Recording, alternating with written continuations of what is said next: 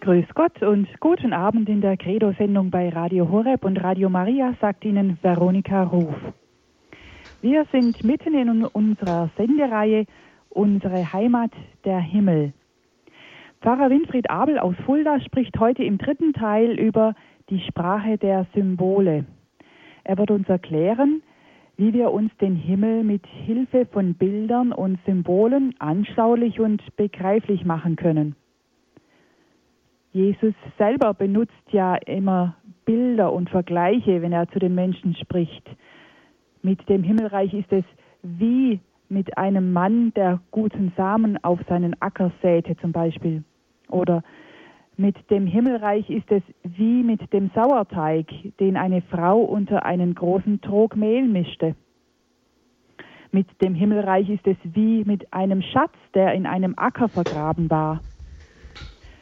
Und weiter ist es mit dem Himmelreich wie mit einem Netz, das man ins Meer warf, um Fische aller Art zu fangen.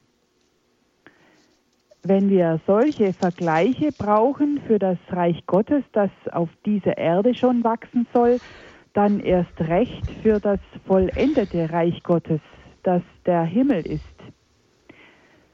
Der Himmel sprengt einfach unsere Vorstellungskraft. Darum brauchen wir Bilder und Symbole, die uns zeigen, wie der Himmel ist. Und das wird uns jetzt in der nächsten Stunde Pfarrer Winfried Abel genauer ausführen. Ich darf Sie herzlich begrüßen, Pfarrer Abel. Guten Abend. Guten Abend, Frau Ruf. Wir freuen uns sehr, dass Sie uns heute wieder einen Vortrag halten und dann danach zum Gespräch bereitstehen. Bitte, Pfarrer Abel, wir beginnen jetzt mit Ihrem Vortrag. Liebe Hörerinnen, liebe Hörer, ich freue mich heute Abend wieder mit Ihnen zusammen zu sein, während für die einen das Fußballereignis der Himmel auf Erden ist, ist das für uns Christen doch auch nur ein Bild und Gleichnis für die wahre Schönheit des Himmels. Es hat einmal ein Kind einen Pfarrer gefragt, gibt es eigentlich im Himmel auch Fußball? Worauf der Pfarrer die gute Antwort gab, wenn du im Himmel noch Fußball spielen möchtest, dann wird es das auch geben. Er wollte damit sagen, im Himmel ist es ganz anders und viel schöner, da wird man sogar den Fußball vergessen können. Also hier wird deutlich, der Himmel ist nur in Bildern zu begreifen. Die Wirklichkeit des Himmels ist uns noch verborgen Einfach deshalb, weil uns die Sinne dafür fehlen. Denken Sie an solche Bilder, wie sie oft in der Heiligen Schrift, in den apokalyptischen Büchern im Alten und Neuen Testament vorkommen, wo da Engel und Seraphim gezeigt werden, die an ihren Flügeln Tausende von Augen haben, um zu sagen, sie haben Sinnen, die wir Menschen nicht haben. Sie können etwas wahrnehmen, was uns hier noch verborgen ist. Wir sind hier auf diese fünf Sinne angewiesen, wie der menschliche Leib sie hat, die Augen, die Ohren, den Mund, die Hände, den Geruchssinn. Das sind die Sinne, mit denen wir wahrnehmen. Und dann können wir gewisse Rückschlüsse ziehen. Zum Beispiel, ein Rückschluss wird uns möglich durch das, was wir die Sehnsucht nennen. Der Mensch hat eine wahnsinnige Sehnsucht. Wir haben schon davon gesprochen, auch glaube ich im ersten Vortrag, in der ersten Betrachtung, als wir über die erste Katechismusfrage nachdachten. Wozu sind wir auf dieser Erde? Der irdische Mensch ist ein Nomade, ein Heimatloser. Er ist in der Fremde. Und das, was einem Heimatlosen zutiefst innerlich als Beweggrund innewohnt, ist Sehnsucht, Heimweh. Heimweh nach irgendetwas, was er so noch nicht kennt, was aber doch da sein muss. Es hat einmal der Jude Ernst Ginsberg, ein Schauspieler, der in der ersten Hälfte des vorigen Jahrhunderts gelebt hat, der hat einmal, als er konvertierte zum Christentum, das einmal zusammengefasst, etwa mit den Worten, es wäre eine Grausamkeit Gottes, wenn er in das Herz des Menschen eine so tiefe Sehnsucht nach Glück und Vollendung hineingelegt hätte, die irdisch nicht erfüllbar wäre, wenn es nicht im Jenseits eine Erfüllung gäbe. Also, da wir die Sinnen für den Himmel noch nicht haben, hat Gott uns aber in der materiellen Welt, die eine Abspiegelung des Himmels ist, die Schönheit schon ein Stück aufgeschlüsselt. Wer einmal durch eine einen frühlinghaften Wald gegangen ist, wer eine Blumenwiese betrachtet hat, wer einmal die Vögel hat singen hören im Frühling, wer die Sonne hat scheinen sehen über dieser Erde, der wird ganz von selbst dazu geführt zu erkennen, da ist eine Schönheit, die muss doch ihren Ursprung haben in einer anderen Welt. Wer eine schöne Musik gehört hat, der weiß, Musik lässt sich nicht physikalisch erklären. Töne und Schwingungen, die kann man bestimmen, aber Musik, das ist etwas von einer anderen Welt, das in unser Herz hineinfällt und uns eine Ahnung vom Himmel gibt. Also die Menschen haben zu allen Zeiten diesen Zugang gehabt. Schon 400 Jahre vor Christus hat uns der berühmte Philosoph Platon in seiner Schrift vom Staat Politeia ein Bild gegeben, das berühmte Höhlengleichnis. In diesem Höhlengleichnis beschreibt er Menschen, die mit dem Rücken zum Höhleneingang gefesselt gegen eine Wand starren. So sind sie auf die Welt gekommen, so sind ihre Vorväter auf die Welt gekommen, so haben sie die Welt erlebt, nämlich nur in schattenhaftem Dasein, denn das Licht ist in ihrem Rücken und in, an den Schatten, der, die sich auf, den, auf der Höhlenmauer abbilden, an der Höhlenwand, erkennen sie etwas von Wirklichkeiten, die aber doch nur Schatten sind, aber für sie die einzige wahre Welt darstellen, die sie kennen. Das ist für sie so eine Selbstverständlichkeit, dass sie das für die Realität halten. Sie haben darüber äh, heiße Diskussionen geführt, sie haben darüber Doktorarbeiten geschrieben vielleicht und haben sich über diese Welt, die sie für die Realität halten, die aber nur eine Welt der Schatten ist, über diese Welt ausgetauscht. Mehr gibt es für sie nicht. Bis dann eines Tages einer von diesen Höhlenbewohnern gewaltsam von seinen Fesseln befreit, hinausgeführt wird. Er empfindet das als einen Eingriff in seine Persönlichkeitsrechte, in seine Freiheitsrechte, hinausgeführt zu werden aus dieser Höhle. Und dann auf einmal erkennt er draußen im Sonnenlicht, das, was ich in der Höhle hatte, war ja gar nicht die Wirklichkeit. Das war die Abschattung eben der Wirklichkeit. Draußen ist die wahre Schönheit festzustellen. Die Sonne ist die Quelle des Lichtes und die wunderbaren Farben um mich herum werden durch die Sonne entfaltet und bieten eine Schönheit dar, die ich vorher höchstens ahnen, aber niemals wissen und sehen konnte. Und nun bekommt dieser so in die Freiheit hinausgeführte die tiefe Sehnsucht, zurückzugehen zu seinen Schicksalsgefährten, die da noch angekettet in der Höhle sind, und auch ihnen von dieser Schönheit und Wirklichkeit zu künden. Und wenn er das tut, dann wird er, der in die Höhle zurückkehrt, von den anderen für verrückt erklärt Du hast Halluzinationen, du bildest dir das nur ein, dein Verstand ist irgendwie auseinandergeraten. Und wenn er etwa sogar anfangen wollte, sie zu befreien und hinauszuführen, um ihnen diese Schönheit zu zeigen, dann würden sie ihn sogar umbringen. Dieses Gleichnis stammt aus der Zeit von Platon. Es wird Sokrates in den Mund gelegt in diesem Dialog Politeia von Platon. Und im Grunde ist es nichts anderes als ein Bild und Gleichnis, auch für den, der die Kunde vom Himmel uns in diese höhlenhafte Welt hineingebracht hat, Jesus Christus, der gekommen ist, um uns diese Welt aufzuschlüsseln, um uns zu befreien, hinauszuführen. Und den haben wir umgebracht, weil wir immer noch daran festhalten, dass die Schatten dieser Welt die wahre Wirklichkeit darstellen. Und das nennen die Menschen sogar Wissenschaft.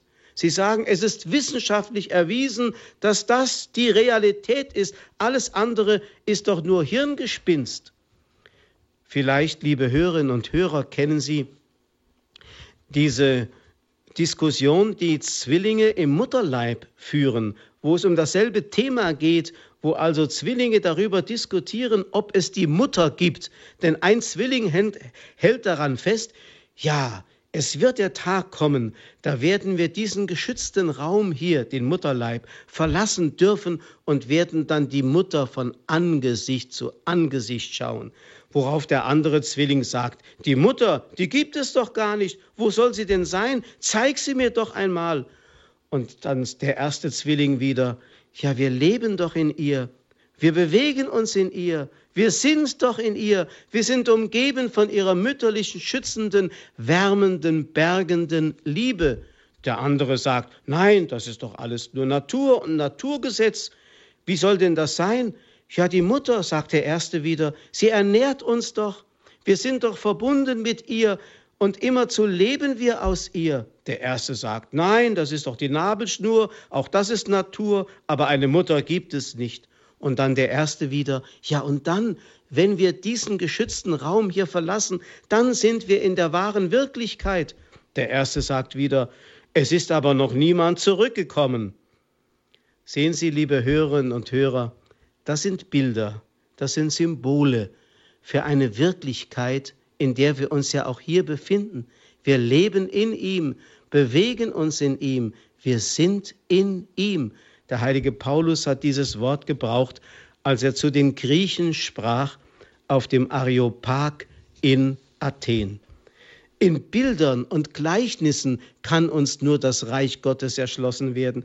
Deswegen hat Jesus, wir haben das am vergangenen Sonntag gehört, äh, diese ja manchmal etwas verzweifelte Frage sich selbst gestellt, womit sollen wir das Reich Gottes vergleichen, mit welchem Gleichnis sollen wir es beschreiben, so als wenn ihm die Möglichkeit fehlte, es in Worte zu bringen, weil es so schwer ist, den Menschen es begreiflich zu machen, dass es wirklich diese andere Welt gibt und deswegen, wie wir eben schon in der Anmoderation gehört haben, hat Jesus so viele Bilder und Gleichnisse gebraucht, um uns eine Ahnung zu geben von der Wirklichkeit. Aber fragen wir zunächst noch einmal, was ist denn eigentlich ein Symbol? Im Altertum hatte man den Brauch, dass man ein Stück, dass man einen Würfel in zwei Teile zerbrach. Und ein Teil bekam ein Partner, den anderen der andere Partner. Und man konnte sich gegenseitig ausweisen, indem man diese Wirbelstücke mitbrachte und sie aneinander hielt und die Bruchstücke wieder aufeinander passten. Man fügte sie wieder zusammen oder man zerbrach einen Ring. Und wenn man lange abwesend war, kam wieder irgendwie zurück, dann konnte man an dem Teil des Ringes, der mit dem anderen zusammenpasste, sich zu erkennen geben. Dieses Zusammenfügen heißt auf Griechisch Symbalein. Das, davon kommt das Wort Symbol. Damit will also gesagt sein, es gibt hier auf der Erde eine Entsprechung zu dem, was im Himmel ist. Das fügt sich zusammen. Hier ist es sichtbar, dort ist es unsichtbar. Deswegen sprechen wir von der sichtbaren Welt als einem Symbol, das natürlich auf eine unsichtbare Wirklichkeit hinweist und ohne diese Wirklichkeit gar nicht denkbar wäre. Als Ernesto Cardenal, dieser Mann aus Nicaragua, noch seine religiöse Phase hatte, das war so etwa in den 50er Jahren, da hat er ein sehr schönes Buch geschrieben, das Buch von der Liebe. Und darin kommt er auch auf diese Welt der Symbole zu sprechen. Da sagt er zum Beispiel, die ganze Natur ist voller Symbole, die zu uns von Gott sprechen. Die ganze Schöpfung ist die Schönschrift Gottes und in seiner Schrift gibt es nicht ein sinnloses Zeichen. Der Schriftzug der Meteore am Himmel und die Spur der Kriechtiere im Sand der Flug der Zugvögel in den Herbstnächten und der Weg der Sonne durch die Wendekreise, die Jahresringe im Stamm einer Zeder und die Schlangenlinien der Flüsse, alles sind Zeichen, die uns Botschaften übermitteln. Wir müssen nur verstehen, sie zu lesen. Soweit Ernesto Cardenal. Seine wunderschöne Sprache. An einer anderen Stelle schreibt er, eine Blumenwiese ist nichts anderes als ein Liebesbrief Gottes an dich, der du jetzt diese wunderbare Vielfalt und Schönheit betrachten darfst. Gott will dir darin sagen, ich habe dich unendlich lieb. So wird, liebe Hörerinnen und Hörer, für uns die sichtbare Welt transparent auf das Unsichtbare hin. Ein sehr schönes Bild, finde ich, ist zum Beispiel auch das Glasfenster, das mittelalterliche Kirchenglasfenster. Wenn Sie von außen ein solches Fenster in einer Kathedrale, zum Beispiel in Chartres in Frankreich, betrachten, dann sehen Sie von außen nur Staub und Schmutz und Finsternis. Sie können sich gar nicht vorstellen, dass Sie vor einem Kunstwerk stehen, das von einer unglaublichen Schönheit ist. Wenn Sie aber jetzt die Kirche von innen betreten und schauen auf einmal dasselbe Glas in dem durchflutenden Licht, dann auf einmal wird Ihnen diese wunderbare Kostbarkeit und Schönheit offenbar. Es ist dieselbe Materie, einmal so betrachtet, einmal so betrachtet. Es gibt ja einen Psalm, in dem es einmal heißt, ich stolperte und kam ins Zweifeln, als ich betrachtete, wie es den Guten auf der Erde so schlecht und den Bösen auf der Erde so gut geht und so weiter. Und dann heißt es, bis ich eintrat in dein Heiligtum. Und genau das ist es, was wir tun sollen. Eintreten in das Heiligtum, wie wenn ich jetzt eine kostbare mittelalterliche Buntglasscheibe nicht mehr von außen rein materiell betrachte, sondern von innen und dann auf einmal im durchflutenden Licht eine Schönheit entdecke, die einfach nicht mehr irdisch ist, die mich auf eine Welt hinweist, die eben nicht materiell ergriffen werden kann. Und Sie wissen, wie das ist, wenn ich jetzt meine Hand ausstrecken wollte und wollte wirklich diese Wirklichkeit ergreifen und würde in diese Materie, sprich das mittelalterliche Buntglasfenster hineingreifen, dann hätte ich in meiner Hand nur ein paar Scherben, ein paar schmutzige Scherben, die keinen Sinn mehr machen. Nein, die Wirklichkeit, die Schönheit ist etwas Jenseitiges. Und das Glasfenster ist nur das Transportmittel, um mir von dieser Schönheit eine wunderbare Ahnung zu geben. Aber nun könnte ich fortfahren und endlos an solchen Symbolen hängen bleiben. Vielleicht ist es wichtig, zumindest noch eines zu sagen. Nicht der Menschengeist gibt dem Symbol seine Bedeutung, sondern im Symbol selber kommt Gott auf den Menschen zu. Das heißt, alle geschöpfliche Welt, die ja eine Vielfalt darstellt, ist eine Abspiegelung einer unwahrscheinlichen Schönheit und Vielfalt Gottes. Es ist also nicht so, dass der Mensch erst den Dingen eine Deutung gibt, sondern dass Gott in die Dinge bereits die Deutung hineingelegt hat. Wenn wir also hier auf der Erde eine Blume betrachten, dann hat diese zuerst im Herzen Gottes geblüht sozusagen. Wenn wir hier das Lamm Gottes, das Lamm als ein Sinnbild der der Friedfertigkeit betrachten, der Hingabebereitschaft betrachten, dann wissen wir, dass diese Lammhaftigkeit eine Eigenschaft Gottes ist, die an diesem Tier offenbar wird. Und deswegen dürfen wir all die Gleichnisse Jesu nehmen. Am vergangenen Sonntag hat er uns das Bild vom Senfkorn gegeben, das das kleinste aller Samenkörner ist und das ein Bild für das Himmelreich ist, das hier auf der Erde schon sich ausbreitet und uns allen Heimat geben will.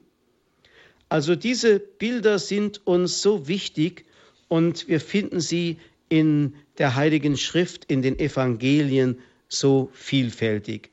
Ich möchte noch auf ein Bild einfach eingehen, bevor ich dann im zweiten Teil noch die Bilder aus den Evangelien ein bisschen näher mit ein, Ihnen betrachte. Zum Beispiel soll uns ja auch in den Evangelien gesagt werden, dass der Himmel Freude ist. Aber Freude ist doch etwas Abstraktes. Freude pur kann man nicht sehen, kann man nicht greifen. Wie kann man sie aber begreiflich machen? Oder der Himmel ist Gemeinschaft, der Himmel ist Leben oder Fülle des Lebens, der Himmel ist Überfluss, der Himmel ist die Stillung aller Sehnsüchte. Dafür hat Jesus uns ein Bild gegeben. Oder auch im Alten Testament kommt dieses Bild schon vor, nämlich vom Festmahl. Da wird zum Beispiel vom äh, Mal gesprochen bei Jesaja im Kapitel 25, das auf dem Berg Zion bereitet ist, wo die Völker von allen Seiten hinströmen, wo dann alles umsonst dargeboten wird, wo der Wein in Strömen fließt und die Menschen selig sind. Ja, das ist ein Bild für Gemeinschaft, für Fülle des Lebens, für Freude, für Stillung aller Sehnsüchte. Oder bei Matthäus heißt im Kapitel 8, Viele werden von Osten und von Westen kommen und mit Abraham, Isaak und Jakob im Himmelreich zu Tische sitzen. Das Mahl ist ein Bild dafür. Deswegen ist Jesus auch oft bei den Menschen gewesen, um mit ihnen Mahl zu halten. Er hat es aber immer tiefer und bedeutungsreicher gesehen als die Menschen, die nur eine Nahrungsaufnahme oder vielleicht auch noch so etwas wie ein Gemeinschaftsleben dabei Gemeinschaftserlebnis dabei gesehen haben. Aber immer wieder kommt dieses Bild, Lukas Kapitel 14, ein Mann veranstaltete ein großes Festmahl und lud dazu viele ein. Und dann heißt es ja, wie dann die Eingeladenen sich oft weigern, dahin zu gehen, weil sie vordergründig ihre eigenen Bedürfnisse im Blick haben und dann der Mann oder der König seine Boten aussendet an die Wegkreuzungen und an die Hecken und Zäune und alle herbeiholen und einladen lässt, die ihnen da begegnen, sodass sich der Saal füllt und die Hochzeitsgesellschaft vollkommen ist. So ist das Mahl also ein Symbol, alle Menschen sind eingeladen. Jeder Mensch, der auf dieser Erde geboren wird, hat dadurch bereits das Siegel von Gott bekommen, eingeladen zu sein, dazugehören zu dürfen zu diesem Festmahl. Er muss sich natürlich auch fragen, ob er entsprechend auch ein hochzeitliches Gewand trägt. Aber das ist wiederum ein Bild, das in eine andere Sparte hineingehört. So hat auch Jesus mit den Jüngern das letzte Abendmahl gefeiert und bei dieser Gelegenheit ihnen etwas gezeigt, dass es wirklich um Hochzeitlichkeit geht. Hochzeit und Mahl, das gehört zusammen. Was ist denn die Hochzeitlichkeit?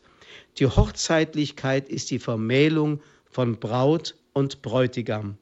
Aber im Himmel in einer Weise, die irdisch gar nicht so dargestellt werden kann. Im Himmel ist es die totale Einswerdung. Auf der Erde bleiben zwei Verheiratete immer noch getrennte Körper und getrennte Personen. Im Himmel gibt es die wunderbare Verschmelzung. Deswegen das eucharistische Mahl. Er kehrt bei uns ein. Er wird ein Teil von uns. Wir werden ein Teil von ihm. Wir finden uns in ihm wieder. Er findet sich in uns wieder. Wir sind mit ihm ein Leib geworden. Eines der schönen Bilder der Ikonographie ist ja gerade dieses Bild der Philoxenia, also der Gastfreundschaft, wie es Rubeljew in der Ikone dargestellt hat, die den dreifaltigen Gott um den Tisch versammelt beim Mahl zeigt. Mit dieser Lücke in der Mitte, die dem Betrachter sagen will, und das ist dein Platz. Gott will, dass du mit ihm Mahl hältst und ganz eins wirst mit ihm. Hier machen wir jetzt eine kleine Musikpause und dann fahre ich mit den Bildern fort.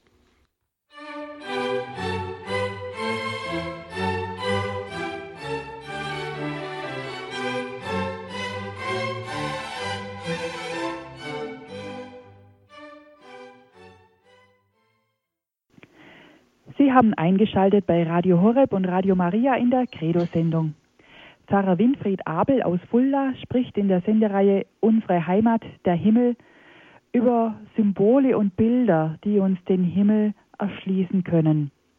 Denn wir können den Himmel mit unseren fünf Sinnen nicht erfassen. Wir brauchen Gleichnisse und Symbole, um diese Wirklichkeit des Himmels zu erfahren. Wir brauchen Bilder wie das Hochzeitsmahl, das uns Pfarrer Abel gerade zuletzt noch vor Augen geführt hat. Dieses Einswerden als Bild für Einswerden mit Gott. Bitte, Pfarrer Abel, Sie möchten uns noch andere Bilder ausführen. Ja, liebe Hörerinnen und Hörer, jetzt haben wir eine sogenannte Zwischenmusik gehört, die eigentlich gar keine ähm, Platzfüllungsfunktion hatte, sondern eigentlich eine Demonstration von Himmel sein wollte. Musik von Mozart aus der kleinen Nachtmusik. Ja, was ist das? Das ist Himmel. Musik ist etwas vom Himmel abgelauschtes. Ein berühmter Theologe des vorigen Jahrhunderts war Hans Urs von Balthasar, der selber ein großer Musiker war. Sein Vater war Musikdirektor in Luzern. Und Hans Urs von Balthasar hat sich sehr oft getroffen mit dem evangelischen Theologen Karl Barth. Was haben Sie gemacht? Sie haben keine theologischen Diskussionen geführt, sondern Sie haben sich Mozart-Musik angehört auf Schallplatten, weil Sie einfach den Eindruck hatten, das ist direkt vom Himmel. Und äh, Urs von Balthasar hat einmal gesagt, es gibt diese himmlische Musik, die einfach so einströmt und weitergegeben wird. Da ist alles nur Freude.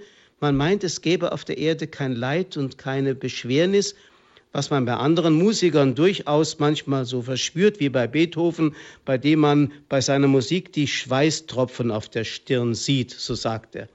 Also, diese wunderschöne Musik ist ein Stück vom Himmel. Doch gebrauchen wir noch andere Bilder, die uns Jesus schenkt oder die in der Heiligen Schrift auftauchen. Zum Beispiel von der Stadt Gottes. Von der Stadt Gottes. Die Stadt ist auch ein Sinnbild für Geborgenheit, für Endgültigkeit. Denken Sie daran, wie die Heilsgeschichte des alten Bundes damit beginnt, dass Abraham die feste Stadt verlassen muss ein Nomade werden muss, um die Befindlichkeit des Menschen überhaupt auf dieser Erde in seinem Schicksal darzustellen.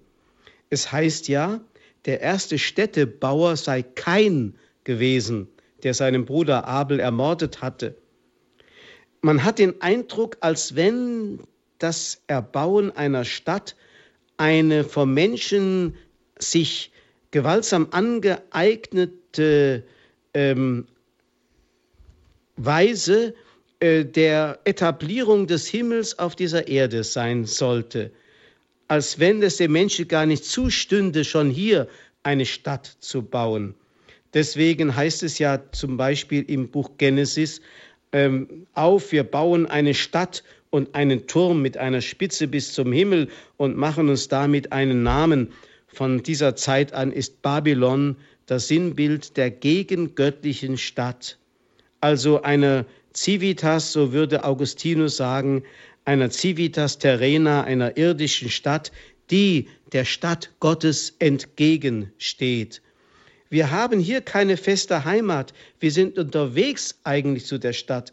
Deswegen heißt es im Hebräerbrief, wir haben hier keine Stadt, die bestehen bleibt, sondern wir suchen die zukünftige. Papst Johannes Paul II. hat das in seiner Enzyklika zum neuen Jahrtausend ja auch so ausgedrückt, die ganze Menschheit befindet sich auf dem Heimkehrweg zu Gott. Gemeint ist also vom Nomadendasein hin zu dieser festen Stadt, die uns verheißen ist. Und das ist das himmlische Jerusalem. Dort erst ist Geborgenheit. Dort können wir feste Häuser bauen. Hier stand früher auf den Balken der Häuser immer wir bauen hier so Feste und sind doch fremde Gäste. Die Menschen wussten, dass sie das nicht behalten können, dass sie ausziehen müssen, dass sie nichts zu eigen haben, was von festem Bestand ist. Aber dort, dort ist wirklich Friede, dort ist Ausruhen nach einem Unruhedasein, nach einer Pilgerschaft, die wir ein ganzes Leben hindurch ja ähm, auf, auf uns nehmen müssen. Das Volk Israel kannte das, deswegen dieses Laubhüttenfest, das immer wieder daran erinnern sollte und erinnern soll, wir Menschen sind doch eigentlich auf dem Weg durch die Wüste, von der Sklaverei Ägyptens hin zu dem verheißenen Land und der verheißenen Stadt. Dort ist Gott die Mitte, dort ist Gott das Licht, dort ist Gott das vollendete Glück.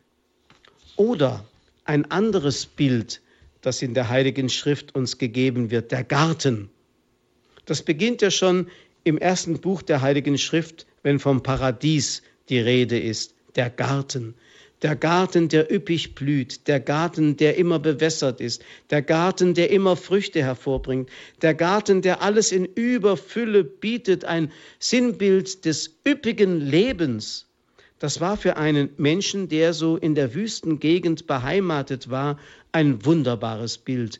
Wer einmal vielleicht in einer Wüste gewesen ist, in der Sahara, und dann an eine Oase kam, wo es dann üppig blüht.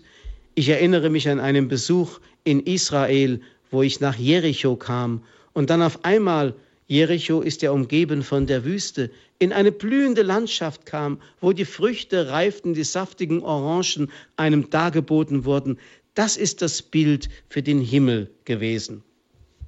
Es gibt eine sehr schöne Legende, die von Selma Lagerlöf, der schwedischen Dichterin, äh, zu Weihnachten einmal äh, geschrieben wurde, die Legende von der Christrose.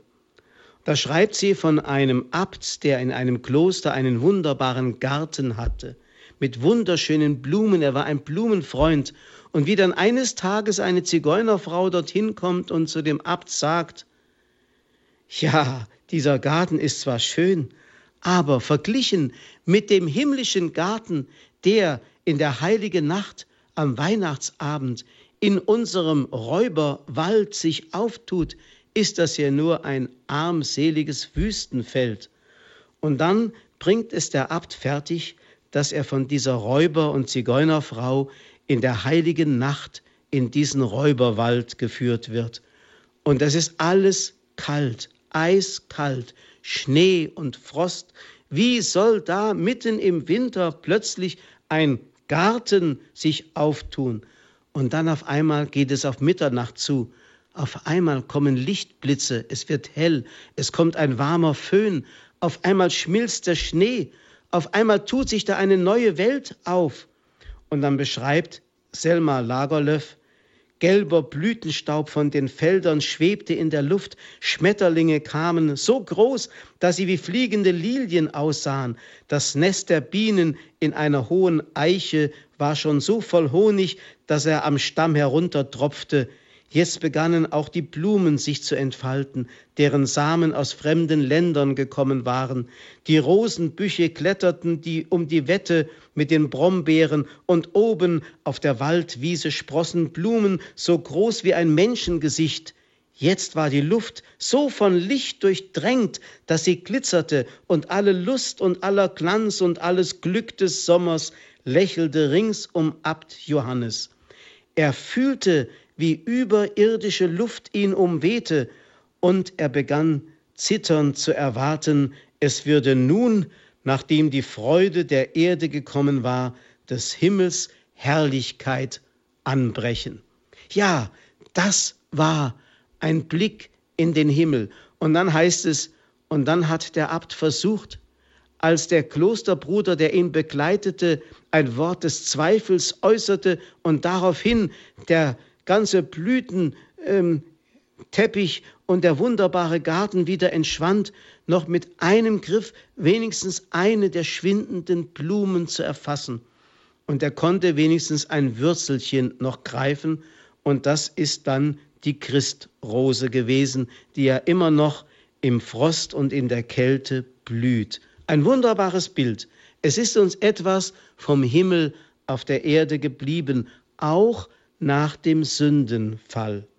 Also dieses Bild vom Paradiesgarten sagt uns etwas von Schönheit, von Ordnung, von Fruchtbarkeit, von Üppigkeit, von Leben und vollendetem Glück.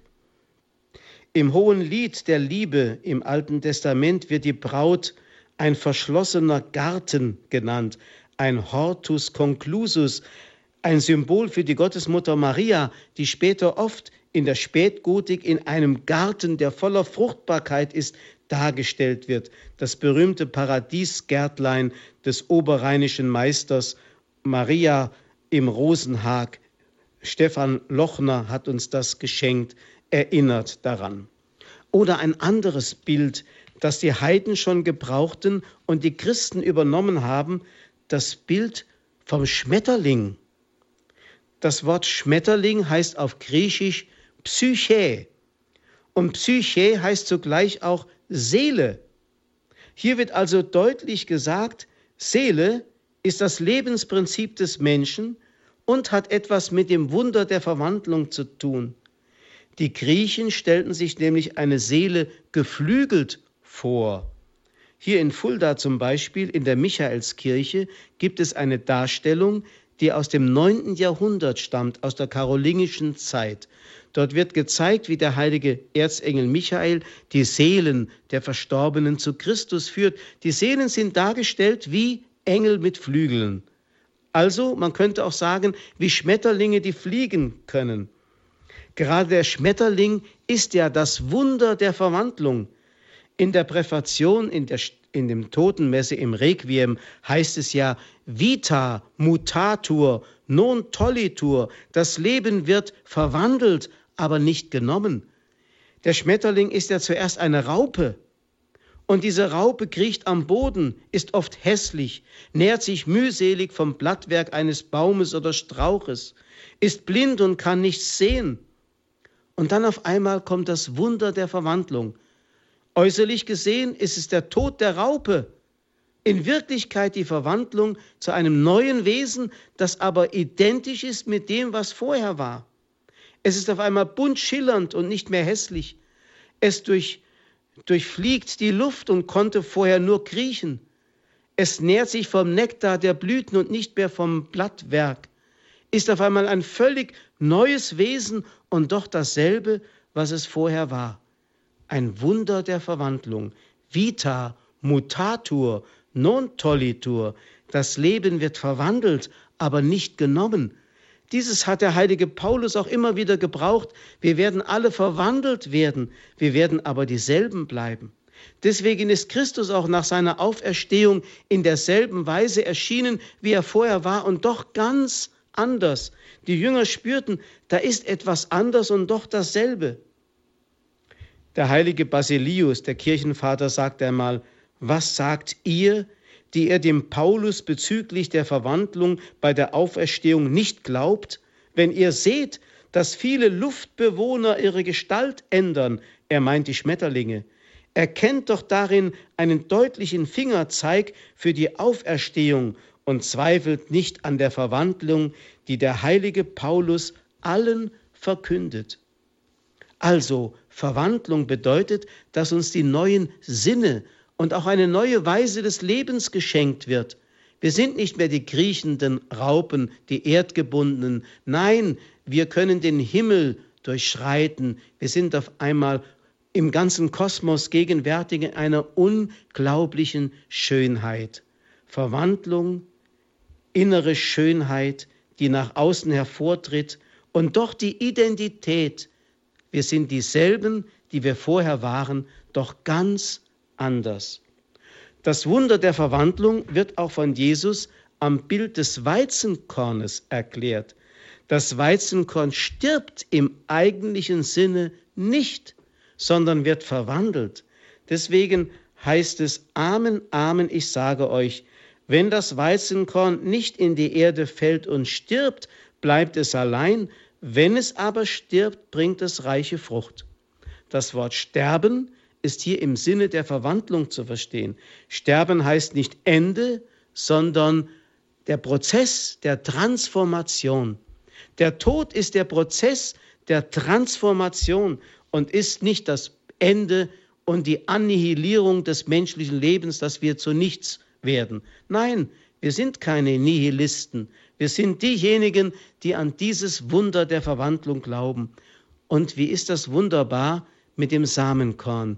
Das, was vorher so gering und klein war, wird eine Vielfalt, eine fruchtbare Vielfalt und viele können davon leben. Deswegen sagt uns dieses Bild vom Weizenkorn, Sterben ist Durchgang, Verwandlung, ja Voraussetzung dafür, damit das eigentliche Leben in uns zur Entfaltung kommen kann. Und dann vielleicht noch ein letztes Bild, aber das ist jetzt wirklich, liebe Hörerinnen und Hörer, eine ganz, ganz winzige Auswahl aus der Riesenwelt der Symbole.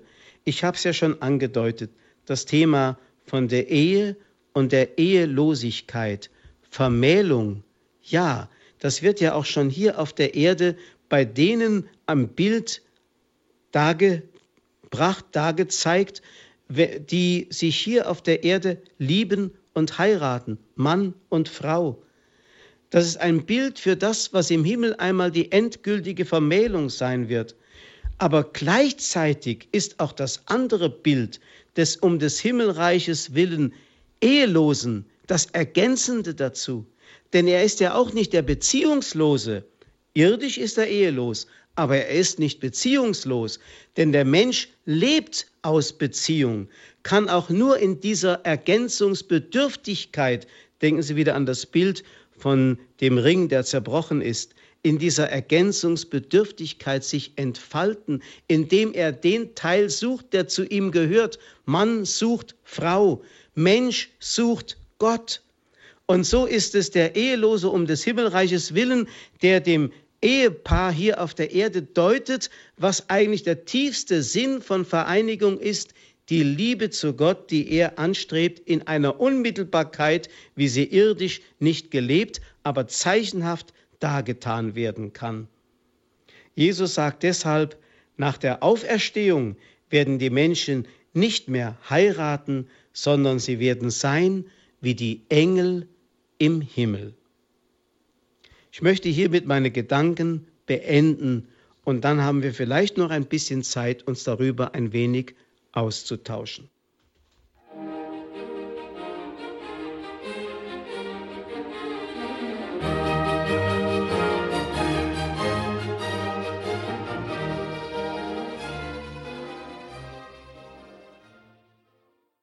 Sie hören Radio Horeb und Radio Maria in der Credo-Sendung.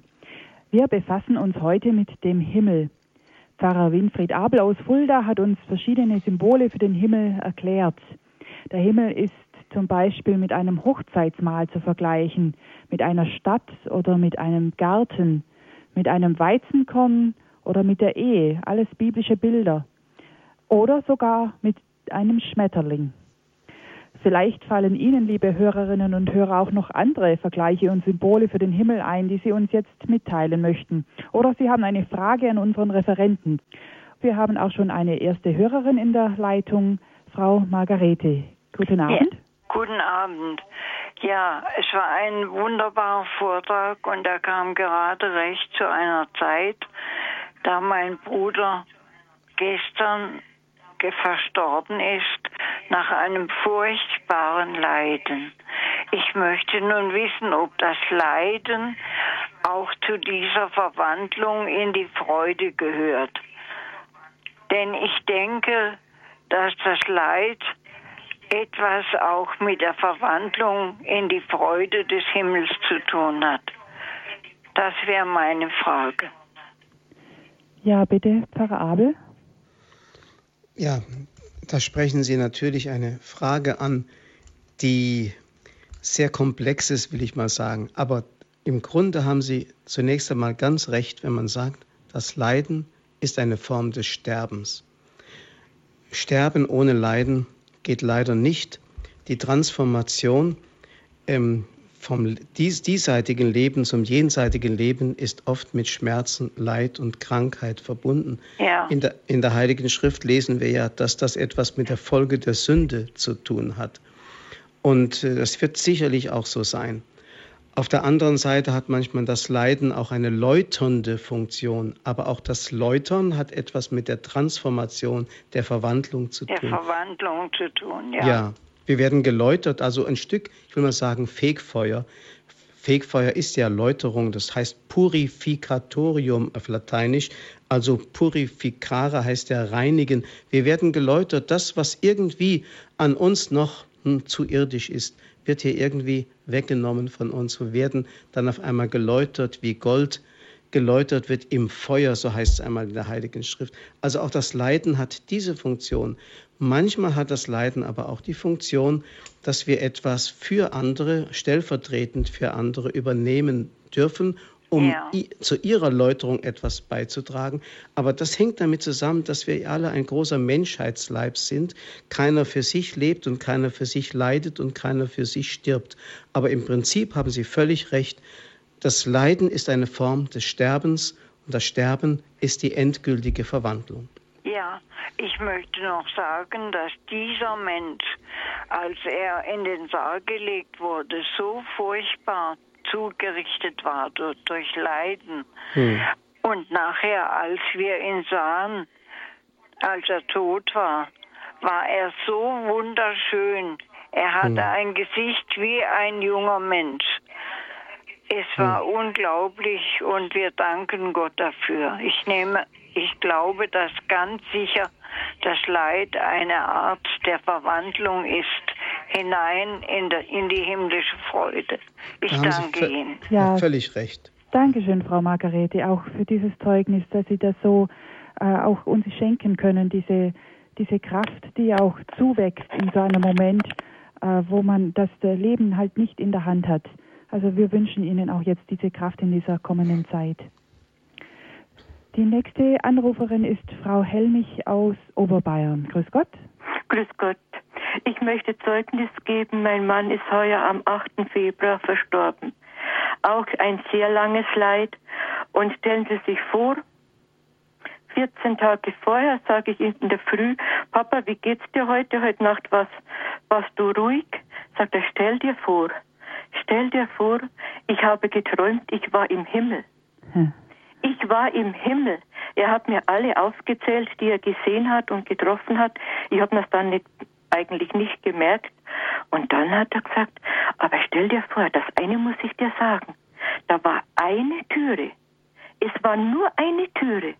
Und wenn du da rausgegangen bist, konntest du nicht mehr rein. Hm. Hab mir gedacht, ich muss Ihnen das jetzt äh, erzählen. Ich war jetzt äh, habe noch nebenbei jetzt Marmelade gemacht und habe äh, Horeb eingeschaltet und habe mir gedacht, das ist doch ein Zeugnis, wo man vielleicht andere Mut machen kann. Mhm. Und er ist dann so friedlich 14 Tage später bei mir zu Hause gestorben. Ja. Ja. Hm.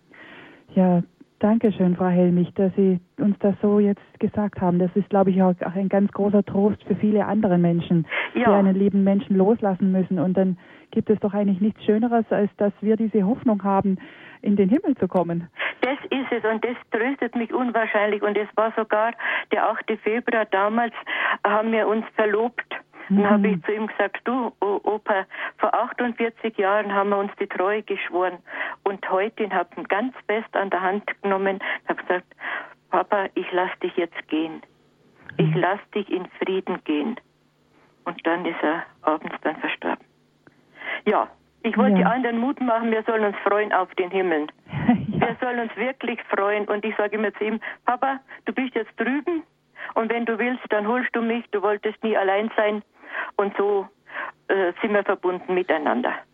Ja, das ist wunderbar. Schön. Dankeschön, Frau Helmich, für Ihren Anruf. Danke. Die Leitungen stehen gar nicht still bei uns. Die nächste ist eine Dame aus Bernau. Grüß Gott. Grüß Gott. Äh, ich kann mir denken, dass mehrere von Ihnen auch schon das, die Gnade hatten, ein Stück Himmel hier zu erleben. Mir ist das ge geschenkt worden beim Papstbesuch in Freiburg in, mhm. im letzten Jahr. Ich war wirklich die ganze Zeit im Himmel. Ich habe den Stellvertreter Christi wirklich äh, als, als Christus selber erleben dürfen. Und die ganze Liturgie, es war alles so himmlisch, dass ich also mindestens acht Tage nicht mehr vom Himmel runtergekommen bin. So was Schönes. Und dafür bin ich heute noch sehr dankbar. Ein andermal war ich in Medjugorje. Wir haben den zusammen den Rosenkranz gebetet und der ist auf der vierten Station, der im, äh, auf dem Berg verklärt worden ist, haben wir das Gesetz gebetet und auf einmal war bei mir der Himmel offen. Das war so ein großartiges Erlebnis mit Moses und Elia zusammen, dass ich also bis heute noch nur danken kann, diese Gnade äh, bekommen zu haben. Ja, sehr schön. Dankeschön für Ihr Zeugnis.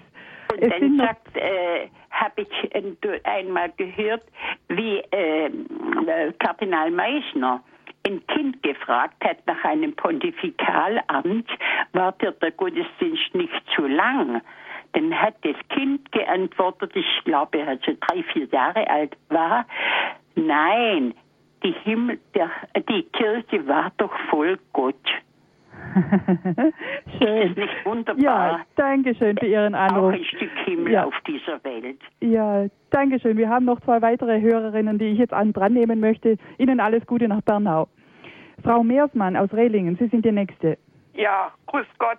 Grüß Gott. Ich habe jetzt die letzte halbe Stunde gehört und da hat der Referent dem Paradies, der Fülle des Paradiesgartens äh, Babylon, den Turmbau von Babel zu äh, gegenübergestellt. Mhm.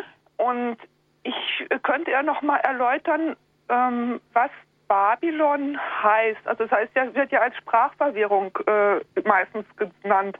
Aber das Wort, er hat so schön gesagt, den Schmetterling und die Psyche, das war sehr schön bildlich. Mhm. Aber vielleicht lässt sich das auch für das Wort Babylon nochmal nennen, was er einfach gesagt hat, nochmal erläutern, bitte. Ja, bitte, Farabel. Also, was das Wort Babylon von der Etymologie her bedeutet, kann ich jetzt aus dem Stand nee. heraus nicht sagen. Aber es bedeutet irgend so etwas wie Gottwidrigkeit. Mhm. Deswegen heißt es zum Beispiel auch äh, in einem Petrusbrief, es grüßen euch die Gläubigen aus Babylon. Und mhm. äh, damals hat es Babylon gar nicht mehr gegeben, als Petrus den Brief geschrieben hat. Man nimmt an, dass er Rom gemeint hat. Und Rom war eine Stadt voller Götzen und Götter mhm. und der Gottwidrigkeit, dass er einfach so diese Welt meint. Oder in der Heiligen Schrift heißt einmal, äh, Ägypten ist das Babel ja. in der Apokalypse. Also mhm. ist das Gottwidrige dort, wo der Mensch in seinem Übermut selbst wie Gott sein will und einen Turm bauen will, der bis zum Himmel reicht. Also das ist ungefähr so der mhm. Gedanke, der sich damit verbindet. Gut. Mhm. Danke schön für Ihre Frage. Tschüss. Tschüss. Die nächste ist Frau Oehler aus Freiberg. Guten Abend zusammen. Guten Abend. Also Herr Pfarrer, äh, ja, Herr Pfarrer Abel, vielen Dank für Ihren guten Vortrag. Und also äh, das Wort Himmel, das hat für mich als Kind schon irgendwie eine große Bedeutung gehabt. Also ähm, es war etwas Gutes, etwas Schönes. Und ähm, ja, da war mal eines Tages war so ein, war so ein schönes Abendrot und meine älteste Schwester hat sagte zu mir, äh, schau mal zum Himmel. Ähm, jetzt, jetzt backen die Engelchen äh, Weihnachtsplätzchen. Und ich na, als Kind glaubt man ja alles, ist ja klar. Mhm. Und aber das Kuriose war, als sie im Alter dann sehr krank wurde und ähm, ich habe mir damals Urlaub genommen und äh, habe wieder den ersten Tag gearbeitet. Und als ich heimfuhr, das, das war so ein intensives Abendrot, also wunderschön. Und ich war kaum zu Hause, da klingelt das Telefon, da hat meine andere Schwester angerufen, dass sie also im Sterben liegt. Und ja, also das, das äh, habe ich dann so in Verbindung gebracht, auch mit damals. Und äh, mhm. Mhm. ja, und ähm, auch unser, unser Pfarrer damals, der, der uns äh, Kommunionunterricht erteilt hat, der hat auch ähm, uns das, das äh, ja, das, so Art Gebet war das. Ähm, und das heißt, äh, das habe ich mir vorgenommen. In den Himmel muss ich kommen, mag es kosten, was es will. Für den Himmel ist nichts zu viel. Also das, das, hatte ich dann immer, äh, immer so vor Augen. Aha. Und ähm, und als, als ähm, meine Mutter starb, das war ein Dreivierteljahr vor meiner Erstkommunion, ähm, ja, und wir waren natürlich sehr traurig, alle, ist ja klar. Und als ich meine Oma so weinen sah, sagte ich zu ihr, Oma, wein doch nicht, sie schläft ja nur. Hm. Also ähm, wir hatten damals ja. ja schon Erstkommunionunterricht und äh, natürlich habe ich an die Auferstehung geglaubt. Das, äh, also Himmel hat für mich schon immer irgendwie eine Bedeutung gehabt. Mhm, sehr schön. Ja, danke schön, Frau Oehler, für dieses Zeugnis. Danke. Ihnen alles Gute. Ihnen auch. Wir können noch einen Hörer dran nehmen, Herr Feldmann aus Kassel. Guten Abend. Ja, guten Abend, Feldmann Kassel. Mir ging es noch darum, Johannes Paul II. hat uns ja die Botschaft der heiligen St. Faustina geschenkt. Ja. In dieser Botschaft, in diesem schönen Tagebuch sind auch Visionen vom Himmel. Und das geht letztlich darauf hinaus, dass sie sagt, es ist ein wunderschönes Bild, ein wunderschönes Bild von Farben, die wir uns hier gar nicht vorstellen können. Und Liebe, eine wunderschöne Beziehung von Liebe. Da hast nur Liebe zwischen Vater, Sohn, Heiliger Geist und uns und Vater, Sohn, Heiliger Geist.